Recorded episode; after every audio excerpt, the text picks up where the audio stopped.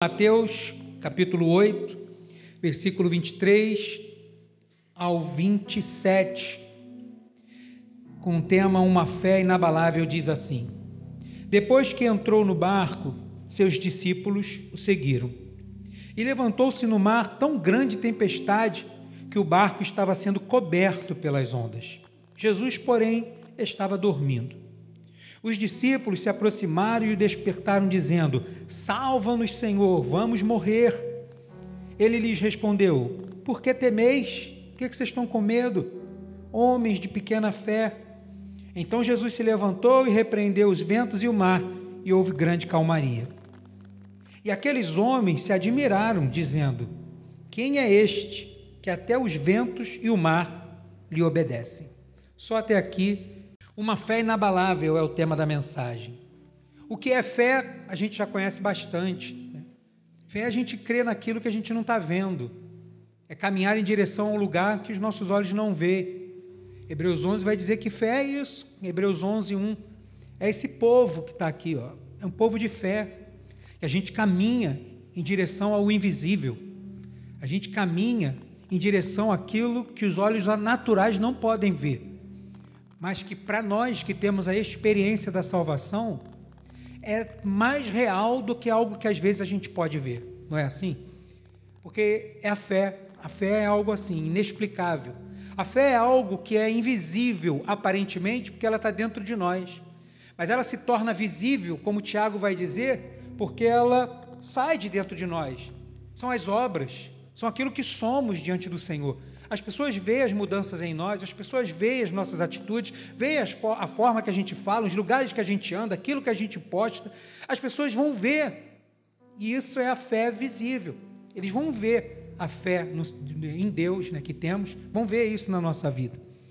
Mas quando a gente fala o que é ter fé, não o que é fé, o que é ter fé?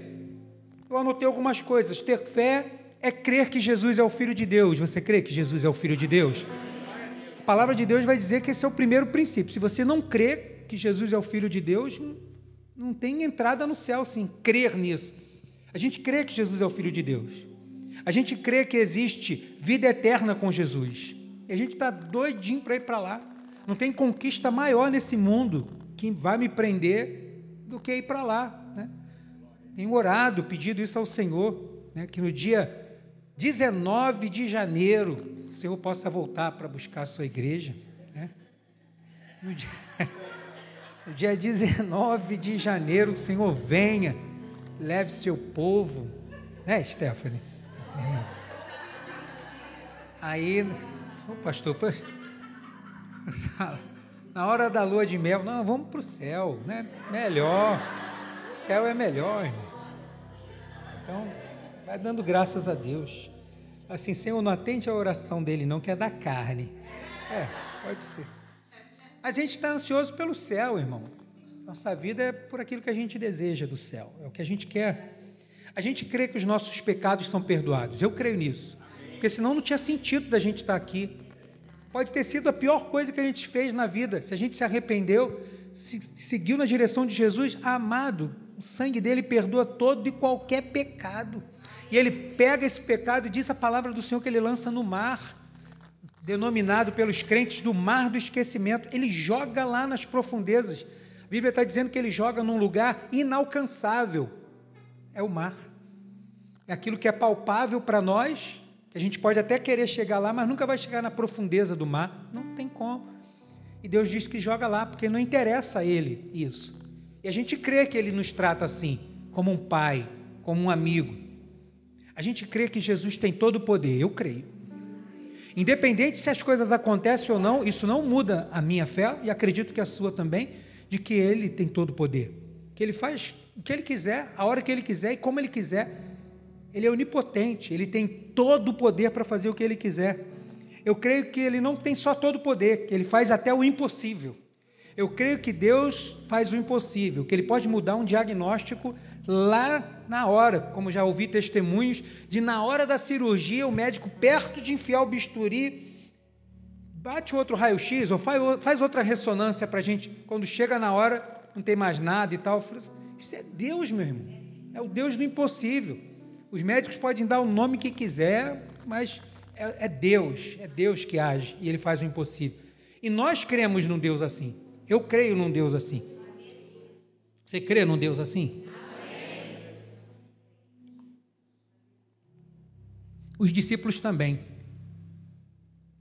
Os discípulos viram Jesus curar, os discípulos viram Jesus limpar alguém de lepra, os discípulos viram Jesus dar vista a cego, viram coxo andar, surdo ouvir.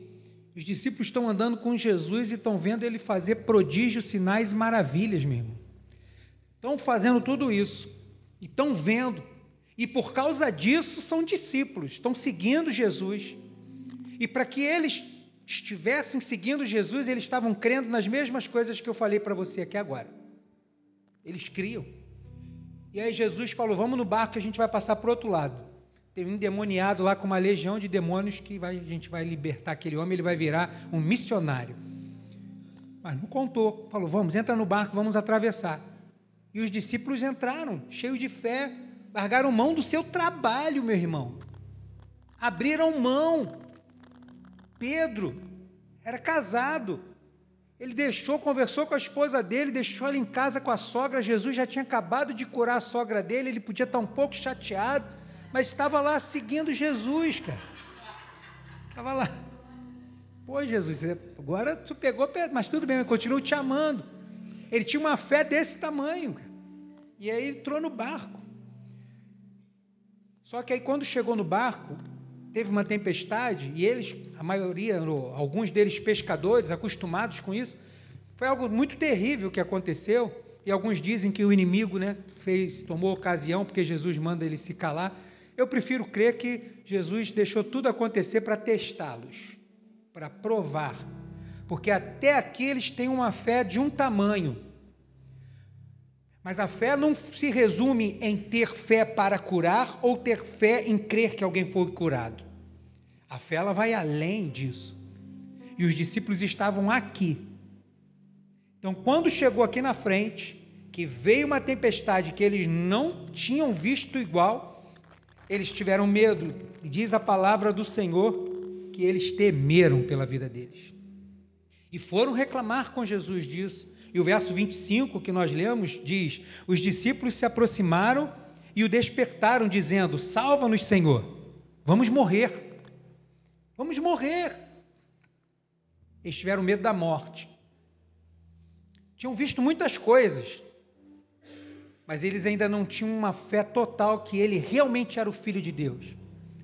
Porque a gente só vai saber se a nossa fé é uma fé inabalável quando a gente chegar no limite que a gente acha que tem fé. Porque tem a fé como um dom, ela vai crescendo, mas ela precisa continuar crescendo de fé em fé, de glória em glória. E esses discípulos estão crescendo na fé. Mas só que não há crescimento na fé sem que a gente seja provado. Não tem. Você precisa ser provado na fé. Como é que você sabe que né? assim como eu, você dá para perceber pelo meu físico que a gente gosta de academia, né? dá para ver pelo meu braço musculoso. que Como é que eu vou saber se hoje eu levanto 20 quilos, estou levantando 20 quilos, e se amanhã eu consigo levantar 30?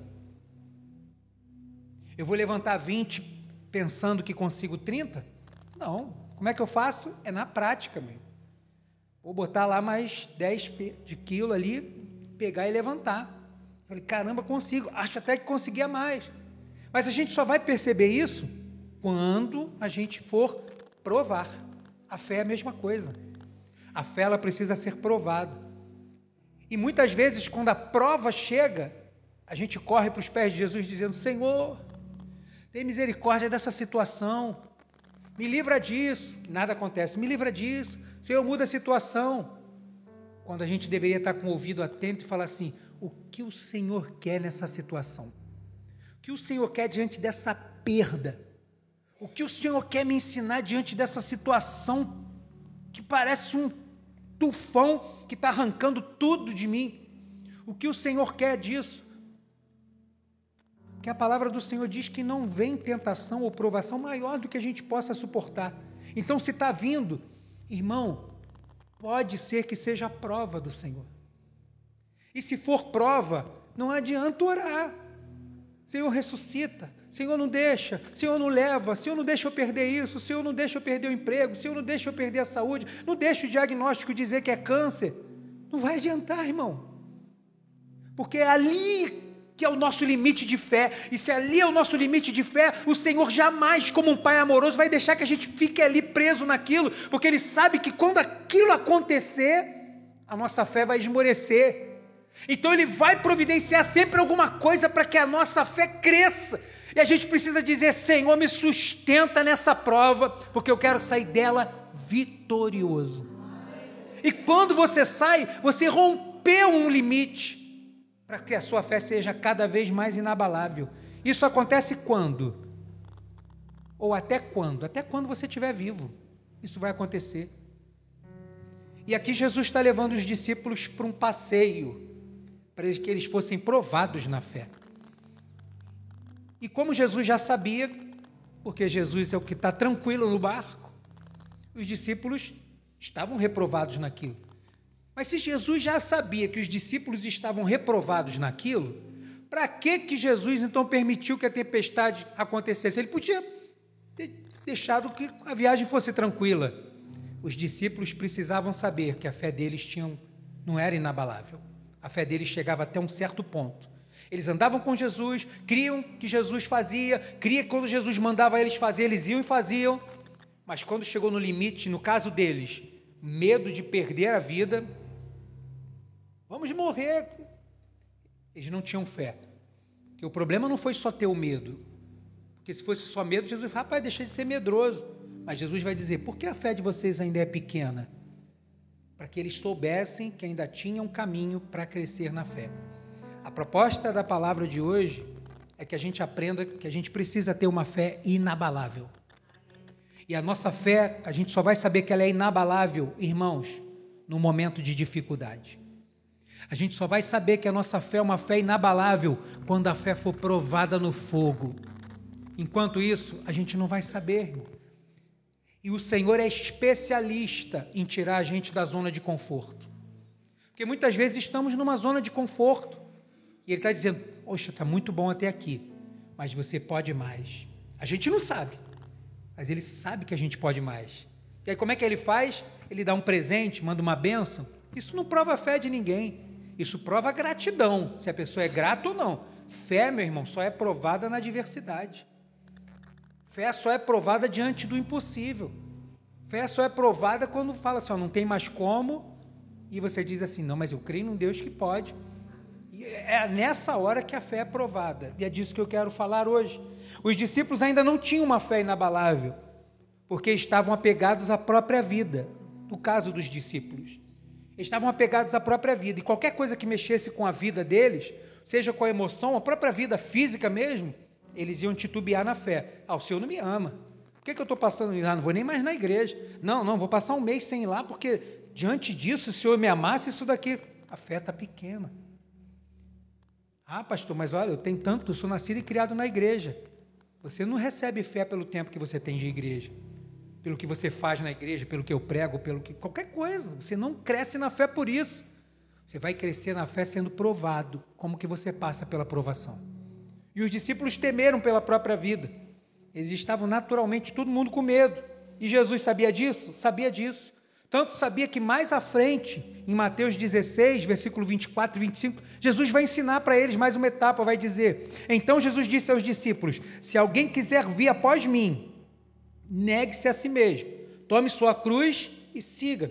Pois quem quiser preservar sua vida, irá perdê-la.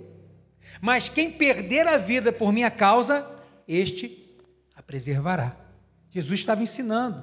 São etapas. Jesus não vai colocar a gente para passar por alguma coisa sem que ele tenha um propósito mais à frente. Aqui o propósito de Jesus era dizer para os discípulos: está vendo como é que a fé de vocês ainda precisa ser acrescentada?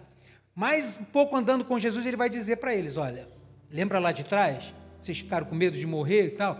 É normal, tudo bem, mas isso é natural. Mas o espiritual é saber que, mesmo diante da morte, você vai estar comigo. Eu não sou filho de Deus ou não sou?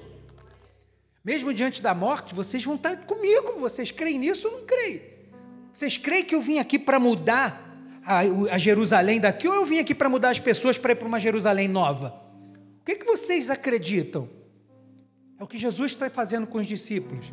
Porque na caminhada com Jesus é o que Jesus faz conosco. Os discípulos tiveram medo. E a palavra do Senhor vai dizer que o medo, ele é um espírito. 1 Timóteo, 2 Timóteo, capítulo 1, verso 7, um texto que eu gosto muito, diz assim: Porque Deus não nos deu espírito de covardia, de medo. Ele não nos deu esse espírito. Isso não vai vir dele. Mas ele faz o que? De poder, essa autoridade. Mas toda autoridade precisa ser regada de amor. Porque se só tiver autoridade, eu viro um carrasco. Se só tiver amor, eu viro um banana. Então tem que ter poder e autoridade. Ele vai terminar dizendo para que é, e de moderação. O que, que é? É o equilíbrio entre essas duas coisas. E ele está dizendo que ele nos deu esse, esse equilíbrio. Autoridade. O povo de Deus é revestido de autoridade.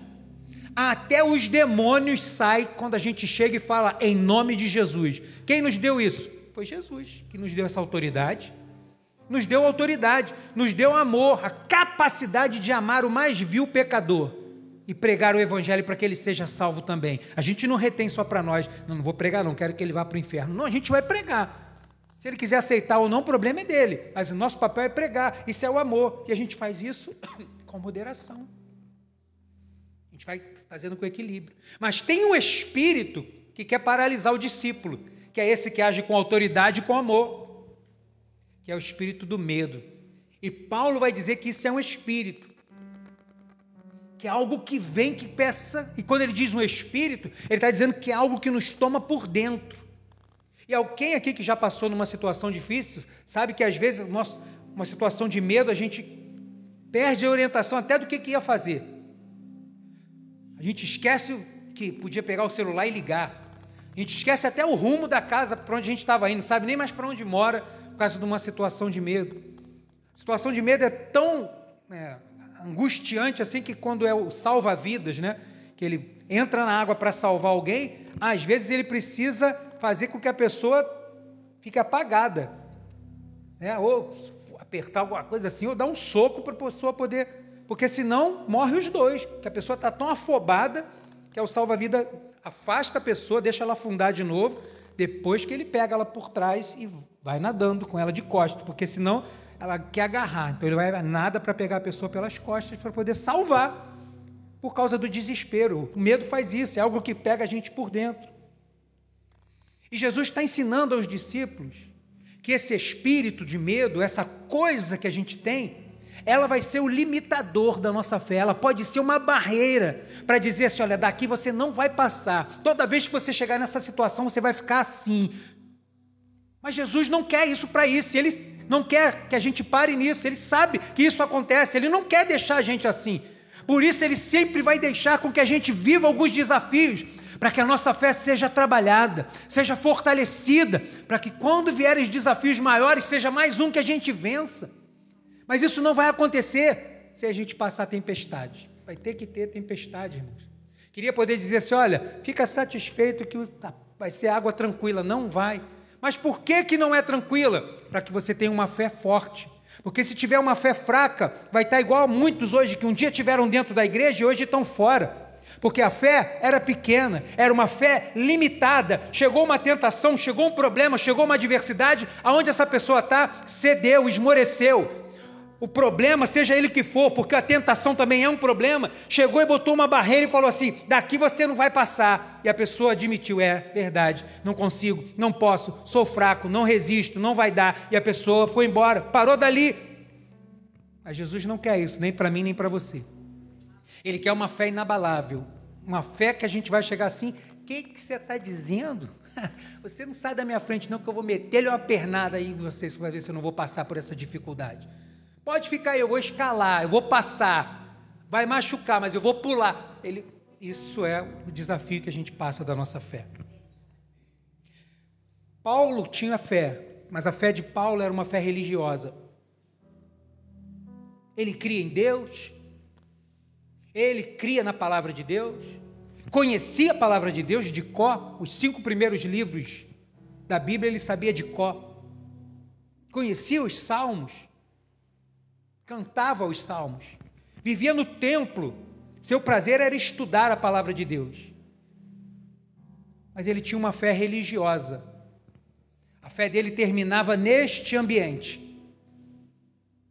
A fé dele se limitava neste ambiente, no que acontece aqui. Mas ele recebeu o encontro com Jesus. E quando ele recebeu o encontro com Jesus, a primeira coisa que Jesus fez foi tirar a visão dele, para que ele pudesse enxergar além, para que ele pudesse olhar lá na frente. E Paulo aprendeu a ter uma fé inabalável, e ele vai dizer em Filipenses, capítulo 1, verso 20 e 21 assim: "Segundo a minha intensa expectação e esperança, de que em nada serei confundido, nada vai me abalar não. Antes, com toda a confiança, Cristo será tanto agora como sempre engrandecido no meu corpo, seja pela vida, seja pela morte. Verso 21. Porque para mim o viver é e morrer. Enquanto eu estou aqui, vivo para Ele. Pode vir o que for. Vão te matar, vão te apedrejar, vão fazer isso. Vivo para Cristo. Mas, Paulo, você corre risco de morrer. Se eu morrer, para mim é ganho, eu vou para Cristo.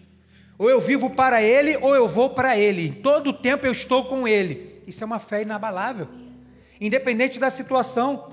E aí aqui a gente conhece o texto de 2 Timóteo 4, do verso 6 a 8, ele vai dizer assim: Quanto a mim, já estou sendo derramado como uma oferta de libação, e o tempo da minha partida está próximo. Paulo já está perto de morrer.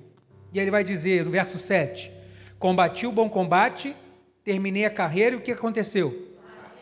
Guardou a fé, meu irmão, guardou. Por que, que ele está dizendo, quando ele fala do combate, ele está falando que ele combateu. Ele não falou assim, apanhei no combate, fugi da carreira e guardei a fé. Não. Porque se ele tivesse fugido do combate e corrido, ao invés de ter corrido a carreira, ter parado, ele não tinha guardado a fé. Ele está dizendo: eu combati o combate, passei momentos difíceis, fui julgado, fui preso, açoitado, naufrágios fui preso pelos meus, meus próprios é, compatriotas de Jerusalém, sofri lugar, passei fome, passei frio, foi os combates. Mas eu não parei aí, eu continuei seguindo a carreira que eu tinha. Deus tem uma carreira para você, meu irmão. E essa carreira não se resume numa carreira ministerial, eclesiástica dentro de uma igreja, não. É a carreira da fé a caminhada da fé precisa ter fé, é fundamental, senão a gente não corre, a gente para o combate, senão a gente não trilha a carreira. Porque quando chegar no final, a gente pode chegar, como ele vai dizer também em 2 Coríntios 4, com o exterior desgastado, mas o interior está forte. Chegar diante do Senhor com fé, é uma fé inabalável. O verso 8, ele vai dizer: Desde agora a coroa da justiça me está reservada, a qual o Senhor, justo juiz, me dará naquele dia, e não somente a mim, mas a todos os que amarem a sua vinda. Você ama a vinda do Senhor? Aguarda a volta do Senhor? Mantenha-se de pé, mantenha uma fé inabalável. Essa parte é com a gente, irmãos. O Senhor já nos deu fé para crer nele, já nos deu, como a gente separa na teologia, a fé salvadora mas este alimentar da fé, este crescimento da fé, vai estar dentro da gente. E Ele vai providenciar coisas para que nele a gente seja mais do que vencedor em Cristo Jesus. Os discípulos também aprenderam a ter uma fé inabalável. E a Bíblia vai ressaltar o exemplo de alguns deles. Porque até então os discípulos não tinham uma fé inabalável. Mas depois que eles viram Jesus ser assunto aos céus, o viram ressurreto, se juntaram para orar, foram cheios do Espírito Santo. Cada discípulo partiu numa direção e eles, cheios do Espírito Santo, fizeram uma revolução em todos os lugares que eles passavam. E onde eles chegaram não era assim: olha que lindo! Os discípulos de Jesus, os cristãos, olha que lindo! O pessoal do caminho, com letra maiúscula, se referindo a Jesus, que ele disse que era o caminho, a verdade e a vida. Olha o pessoal do caminho. Não. Quando chegava, lá vem esses arruaceiros aí, já vem esse pessoal para trazer essa nova seita, já vinha. E isso amedrontava eles? Isso fazia com que eles é, soubessem que ali então era mais preciso ainda que eles entrassem para pregar o Evangelho. E como isso aconteceu? Que mudança foi essa? Foi uma fé. Até o barco eles tinham fé de um jeito. Depois daquela tempestade, eles vão passar por uma segunda tempestade. Eles não vão mais perguntar: quem é esse que até o vento e o mar lhe obedecem? Eles já sabem quem ele é. E os discípulos fizeram isso. Alguns exemplos, como por exemplo Pedro. Pedro tinha uma fé instável. A gente conhece a história de Pedro.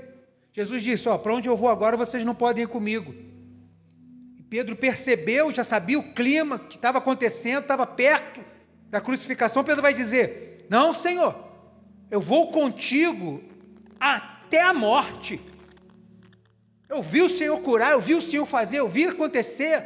Eu vou contigo até a morte. Aí Pedro, não vai não, meu filho. Daqui a pouco você vai me negar três vezes. Duvido eu. Ah, pode ser João aí, outro aí, esse Judas que já é um traidor. Eu não. É os discípulos, não, eu também não. Vamos contigo até a morte, vamos contigo até a morte. Olha lá o Getsemane. Quantos foram presos no Getsemane? Um. Só Jesus. Não ficou ninguém. Pedro vai acompanhar de longe, tinha uma fé instável. Galo cantou três vezes, ele chorou amargamente, tinha uma fé instável. Jesus se encontra com ele, o perdoa e manda ele continuar fazendo a obra, porque ele sabe que a fé ainda pode crescer muito no coração dele. Jesus corre até Pedro e fala assim: Olha, não deixa essa fé esmorecer, não, porque você vai ser um instrumento valioso nas minhas mãos. E Jesus cura Pedro, e Pedro é transformado, agora tem uma fé inabalável. Não tem mais aquele discurso furado. 1 Pedro, capítulo 1, versos 6 a 9, diz assim: Nisto exultais, ainda que agora sejais necessariamente afligidos por várias provações por um pouco de tempo, é o tempo da nossa vida. Verso 7: para que a comprovação da vossa fé, mais preciosa que o ouro que perece, embora provado pelo fogo, redunde em louvor, glória, honra na revelação de Jesus Cristo. Pois, sem tê-lo visto, vós o amais, e sem vê-lo agora, crendo, exultais com alegria inexprimível e cheia de glória, alcançando o que? O objetivo da nossa fé, que é a salvação da nossa alma. Para que que o Senhor nos prova? Ele nos prova porque sabe que o diabo tenta. E ele sabe que estas duas coisas, uma vai fazer a fé crescer, que é a aprovação, mas a tentação vai fazer a fé esmorecer. Então o Senhor nos prova para que a gente seja mais forte, porque quando vierem os desafios, esses que não vêm da parte de Deus, a gente vai vencê-los no nome de Jesus. Mas só vence se tiver uma fé inabalável, irmão. Não sei se você consegue imaginar aí alguma situação aonde aquilo te apertou tanto que você esmoreceu na fé.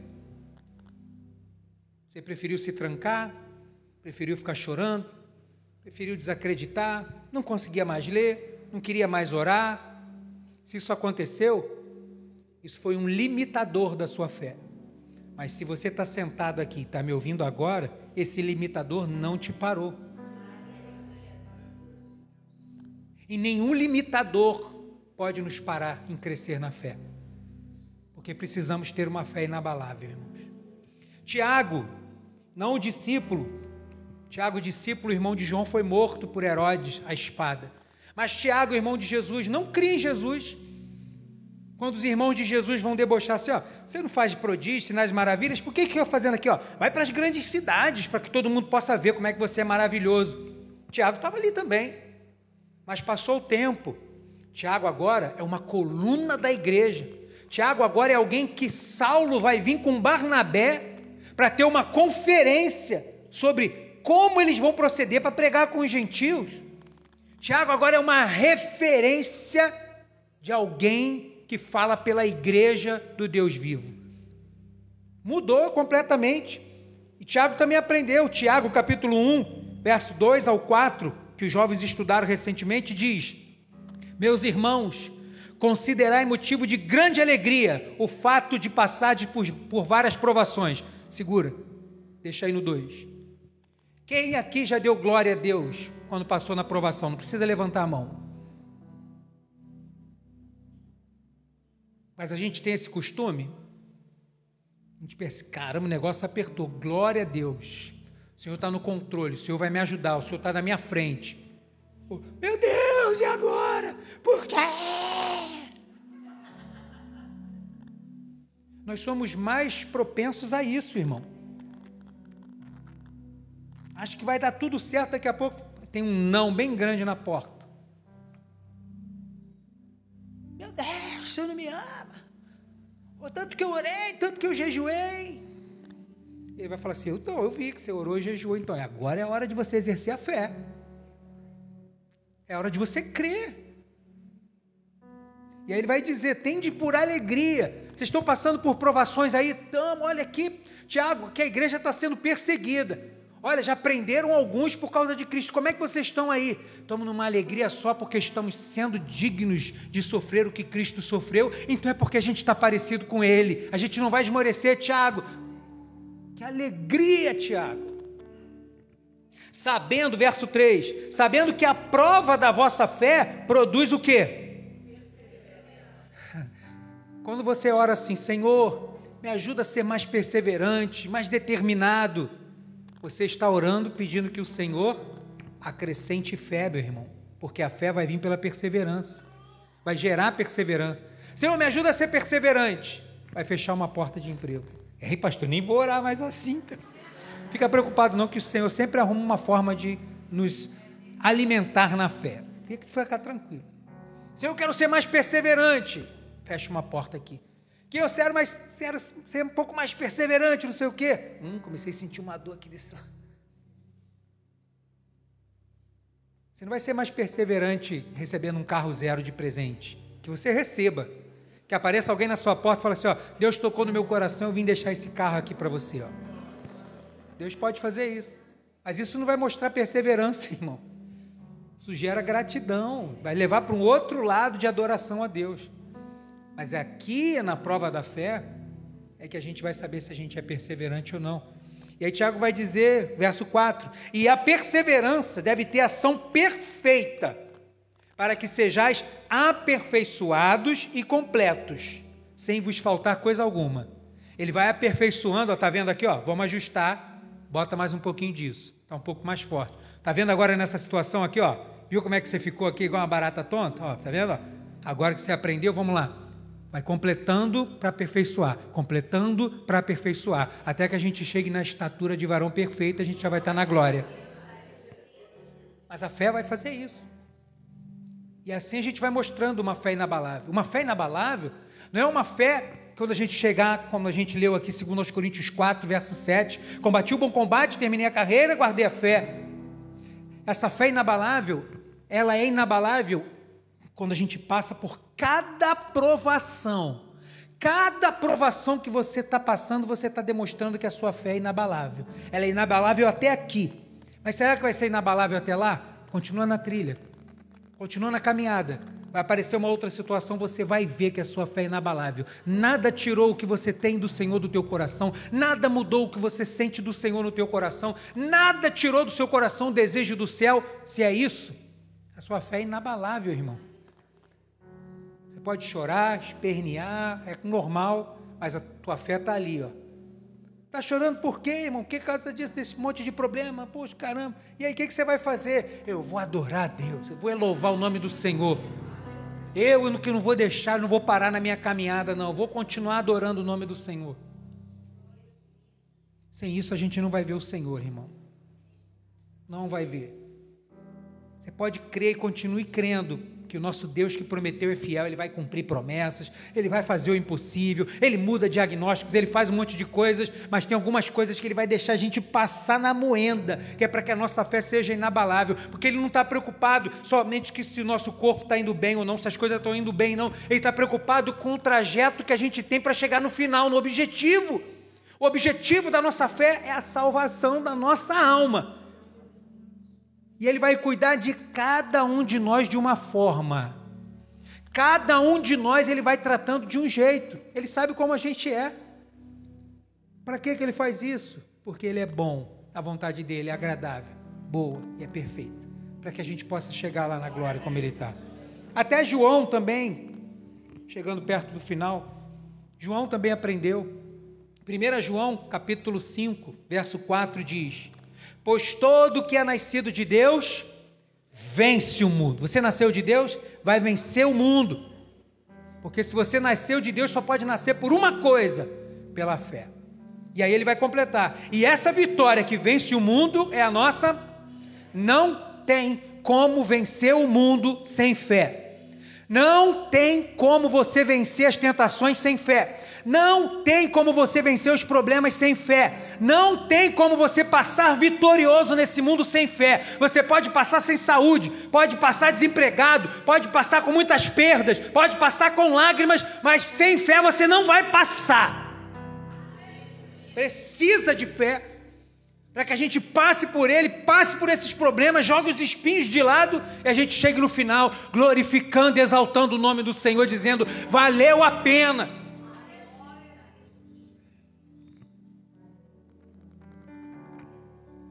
E é uma fé assim que o Senhor busca de nós, irmãos.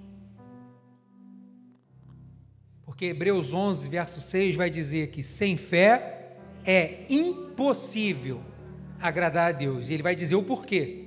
Pois é necessário que quem se aproxima de Deus creia que ele existe e que recompensa os que o buscam. É necessário que quem chegue a Deus chegue e creia que ele é Deus. Mas crer que Ele é Deus é o início e o final, que Ele tem recompensa. E que recompensa é essa? É o galardão, é o céu de glória, é estar com Ele na eternidade, irmãos. Às vezes a gente está com o olho muito nas coisas que estão acontecendo aqui, ó, nesse ambiente e a gente fica paralisado, fica atordoado com as coisas, é verdade, machuca, dói, mas levanta a tua cabeça e fala assim: Senhor, eu quero uma fé inabalável, uma fé que te agrada, porque eu não vou conseguir te agradar com uma fé pequena. Senhor, se essa prova está querendo dizer que a minha fé é pequena, eu quero passar por essa situação de cabeça erguida como um vencedor. Não quero deixar isso entrar no meu coração, não quero deixar isso determinar minha direção. Meu caminho é o céu, eu estou indo para lá. Não tem nada mais valioso do que isso. E, esse Hebreus 11, que nós lemos, capítulo 11, ele fala da galeria dos heróis da fé. E eu não vou ler todo, mas eu quero ler do 33. Hebreus 11, do 33 até o 38. Diz assim: Estes, por meio da fé, venceram reinos, praticaram a justiça, alcançaram promessas, fecharam boca de leões, apagaram a força do fogo, escaparam ao fio da espada, da fraqueza tiraram força, tornaram-se poderosos na guerra, puseram em fuga exércitos estrangeiros. Oh, só vitória. 35. Algumas mulheres receberam pela ressurreição os seus mortos. Agora começa a mudar. Alguns foram torturados e não aceitaram ser livrados para alcançar uma melhor ressurreição. E outros experimentaram zombaria e espancamentos, correntes e prisões. Foram apedrejados, provados, cerrados ao meio, morreram a fio da espada, andaram vestidos de pele de ovelhas e de cabras, necessitados, aflitos e maltratados. 38. O mundo não era digno dessas pessoas. Andaram vagando por desertos e montes, por cavernas e buracos da terra. Ele está dizendo que essa fé inabalável é essa fé que faz avançar, que faz o inferno retroceder, que faz o milagre acontecer, mas é uma fé que não muda quando o cinto aperta, quando a doença vem, quando os problemas vêm, e vai dizer que estas pessoas que independente se eles estão fazendo o inferno retroceder ou estão apodrecendo de câncer, essas pessoas têm uma fé inabalável. E ele vai dizer no 38 que o mundo não é digno dessas pessoas. Por que, que o mundo não é digno dessas pessoas? Porque essas pessoas estão no mundo, mas não são do mundo. Essas pessoas não são dignas do mundo. Essas pessoas são dignas então de outro lugar. Essas pessoas são dignas do céu. Tem uma fé inabalável. Na tempestade, os discípulos viram que não tinham uma fé inabalável, que precisava crescer. E o medo lutou contra a fé deles. E nós? O que se apresenta diante de nós que a gente titubeia na fé? Se você puder lembrar, irmão, isso aí foi um desafio para a sua fé. E o que você fez com isso? Porque na maioria das vezes o Senhor não vai te pegar pelo braço e vai te puxar, não. Ele quer ver a nossa atitude diante daquela situação. Eu não estou falando de topadinha, né? Topou, arrancou o tampão do dedo. Hoje não tem mais isso, né? Que todo mundo joga. Até pipa solta pelo aplicativo do celular. Ninguém arranca mais o tampão do dedo chutando na rua. Chega em casa assim, ai, mãe, mãe. A cabeça do dedo virada assim. Não tem mais isso, né? Ah, não estou falando de topadinha, Ai, pastor, estou com um problema muito grande. Eu, eu não sei se eu boto esmalte rosa, se eu boto vermelho, minha roupa. É- o que, que foi, irmão? O que está acontecendo? Pastor, não estou conseguindo baixar o aplicativo. Estou falando dessas coisinhas, não. Fiquei sem internet. Ficar sem internet, então, fim do mundo, né? Meu Deus! Falando de coisas que vão nos desafiar. O caso dos discípulos foi perder a vida, estava ali, ó, podia naufragar, iam morrer. Naturalmente a gente vai ficar, caramba, e agora? Mas o que, que a gente faz? Se a gente está com Jesus igual esses discípulos, Jesus vai nos conduzir, irmão.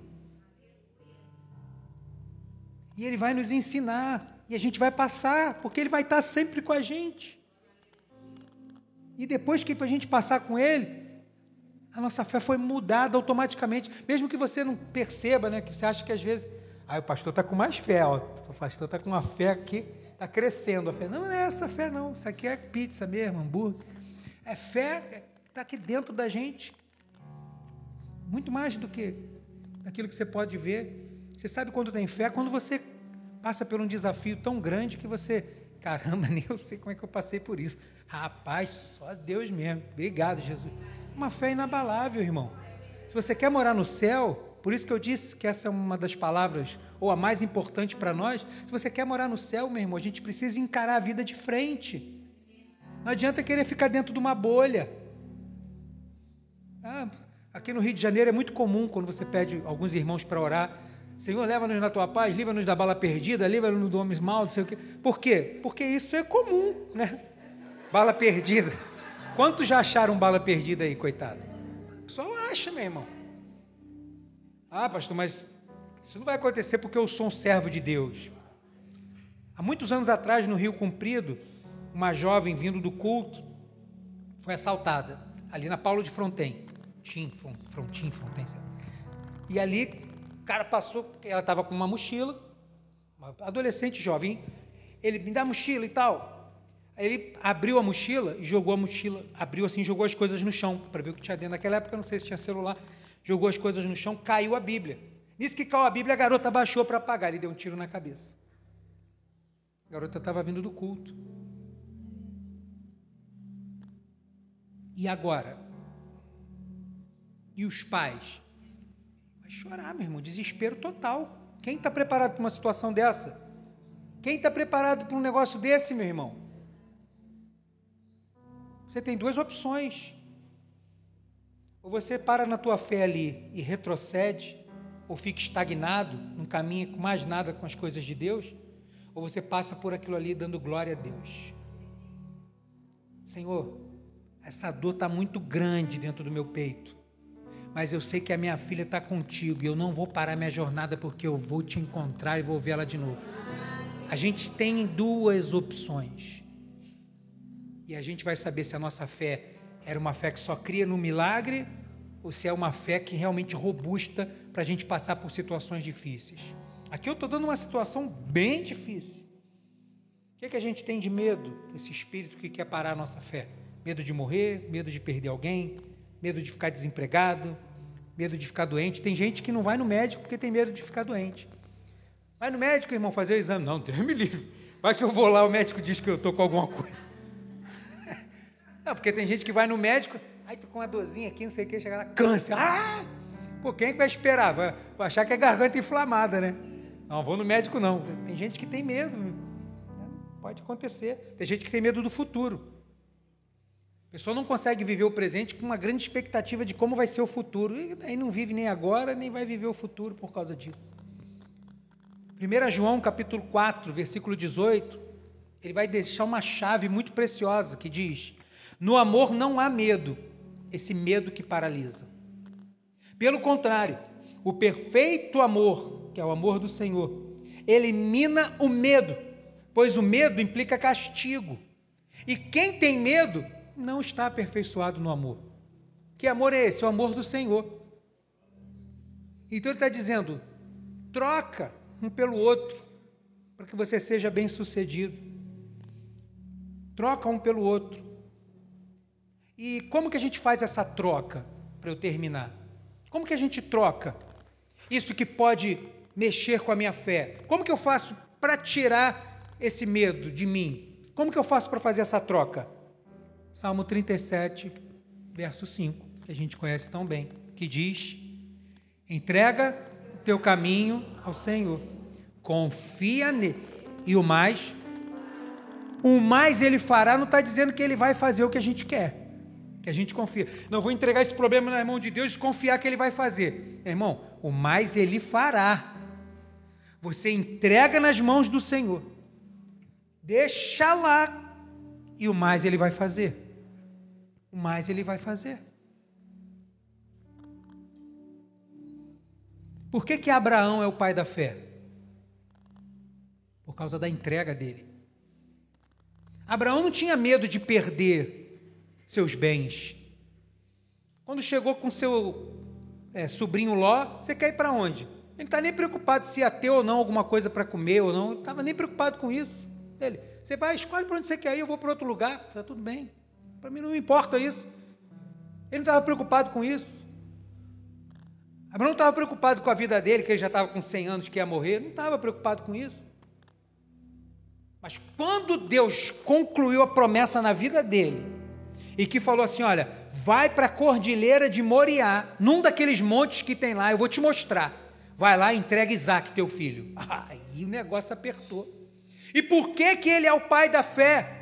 Porque ele não questionou Deus em momento algum, dizendo: Mas Deus, tu não aceita sacrifício humano. Como é que o senhor está pedindo meu filho? Mas, Senhor, ele é o filho da promessa. Eu só tenho esse. O outro, o senhor falou que eu ia fazer ele grande e mandou Ismael embora. E o senhor disse que ia abençoar ele lá também. Não questionou nada. Vamos embora. É para fazer, é para fazer. Tem relato de que Abraão foi pela estrada fora, eu vou bem. Que ele foi saltitando de alegria. Meu irmão, eu sou pai.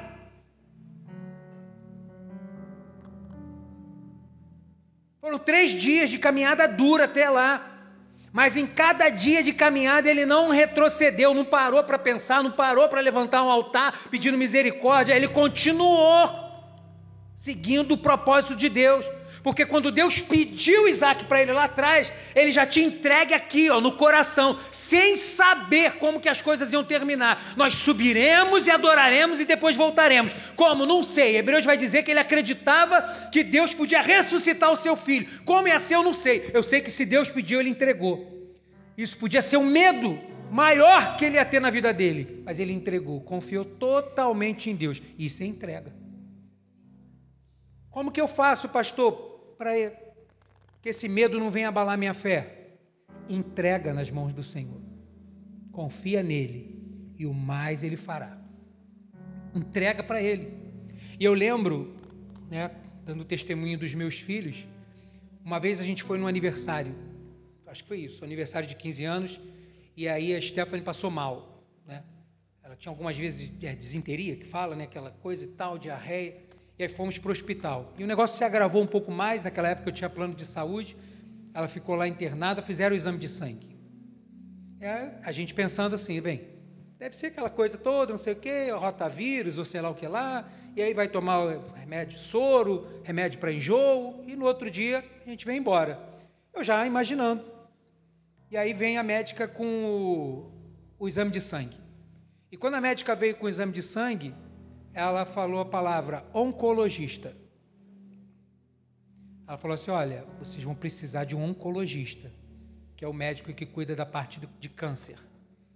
Vocês vão precisar urgentemente de um médico. Você imagina eu, eu lá no meu trabalho, minha esposa com ela, e a médica falando assim: olha, não é só a diarreiazinha, não, vai precisar de um oncologista.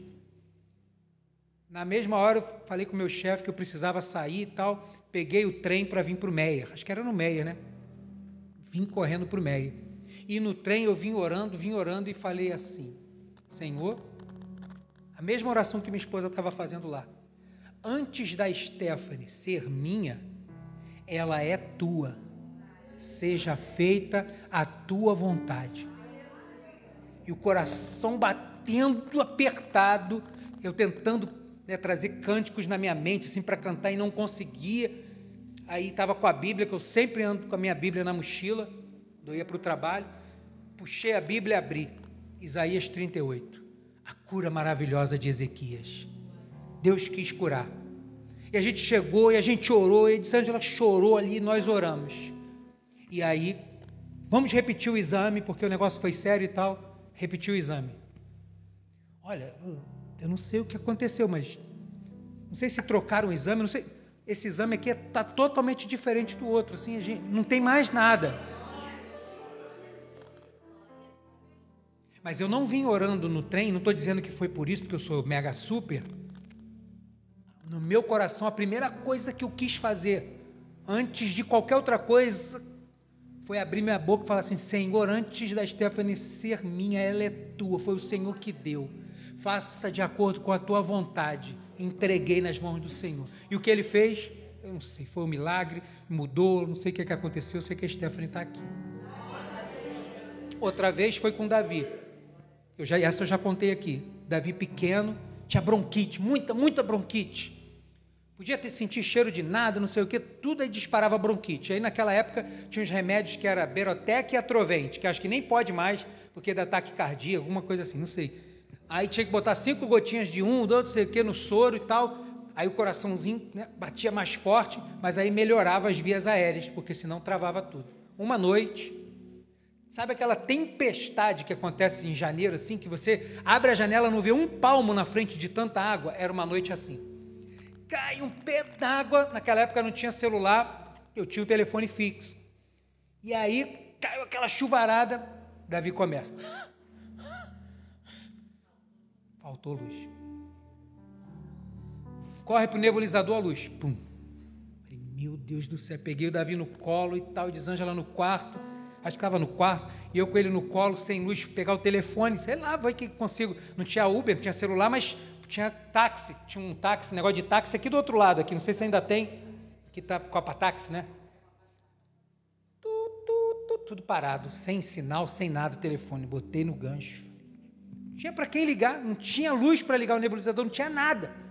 E o Davi pequeno no meu colo. Fiz a mesma oração. Senhor, e apresentei o Davi na sala. Te agradeço pelo meu filho. Ver alguém morrendo na tua frente com falta de ar. Isso é teu filho, então, meu irmão? Mas antes de ser meu, ele é teu. E comecei a cantar. Irmãos, eu não sei como a gente passou aquela noite, porque eu não me lembro. Eu estava tentando lembrar. Estava tentando, de verdade, ontem. Eu não me lembro. Mas eu me lembro que eu levantei Davi, cantei hinos de adoração ao Senhor, não cantei hinos que falassem do que Deus faz, mas daquilo que Ele é, e comecei a adorar o Senhor, não sei. Sei que no dia seguinte, Davi estava lá, estava vivo, estava dormiu e tal, a gente correu para pediatra, chegou na pediatra para procurar a pediatra que cuidava dele, a pediatra não estava. A gente foi numa outra pediatra, a pediatra que não, não sabia o caso dele e tal, examinou o Davi, e aí falou assim: ele estava com falta de ar. Ó, eu estou vendo aqui na, no Davi, ele está com uma laringitezinha, mas ele tem esse menino já, ele tem bronquite. falei, é, ele tem bronquite desde que nasceu. Bem, aqui nos exames, aqui pelo que eu estou constatando, para mim ele nunca teve bronquite. Irmão, nunca mais ele teve uma crise de bronquite. Nunca mais. Depois, agora em 2016, Teve um jantar de casais na igreja no sábado, no domingo, os jovens limpando e arrumando a igreja. Davi passou mal. caiu no chão e convulsionou, do nada. Eu estava numa igreja aqui em Cavalcante que eu ia pregar, os jovens correram lá, chegaram na porta da igreja, quando eu vi aquele batalhão, eu falei, gente, o que, que houve assim? Aí vieram me chamar, eu nem preguei, desci, falei, nem vou ligar para a Edisângela, peguei o carro, eles já tinham partido para o hospital, cheguei lá no hospital, e aí começou aquela coisa para pesquisar, ele teve outra convulsão depois na escola, eu fui lá buscar ele, já estava na UPA, e aí aquela coisa, né? Procure, procure, procure. O que, que é? O que, que é? O que, que é? E aí conseguimos chegar até no Hospital do Cérebro, que é ali no centro da cidade. E aí fizeram exames, aquele de que entra na máquina assim, ressonância. E aí, olha, tem um cisto de alguns milímetros no cérebro. E o cisto tal, tal, tal, ela já sabia o que, que era. E ele vai precisar desse medicamento aqui. A gente vai começar com tanto, depois aumenta. E ele vai precisar desse medicamento aqui para o resto da vida para que ele não tenha outras convulsões. E aí ele começou com medicamento e tal, tal, tal, sei, e mantendo os exames, que ficavam umas linhas assim, até que ficasse mais retinho, beleza. Passou um ano, dois, três anos, eu acho, e aí teve que fazer o exame de novo. E aí nessa vez a gente foi num outro lugar, e aí fez a ressonância, levamos a ressonância em outro médico, já não estava mais indo lá no hospital do cérebro, depois da pandemia, fecharam lá e não voltou a atender mais. Aí a gente foi numa outra clínica, em 2021. E aí, quando chegamos na clínica, eu apresentei o exame que a gente fez em 2016 e o exame de 2021. Em 2016, a médica disse assim: Olha, isso aqui ele pode crescer, diminuir é muito difícil. Desaparecer eu nunca vi nos meus sei quantos anos de carreira profissional, mas ele vai viver bem com isso, não vai ter problema, só manter o medicamento. Fizemos um novo exame. Fomos lá na médica, a médica olhou. Você está com o exame anterior aí? Estou. Olha, eu não sei explicar, mas ele não tem mais nada. Pode parar com o medicamento. Está aqui, ó. Pode parar.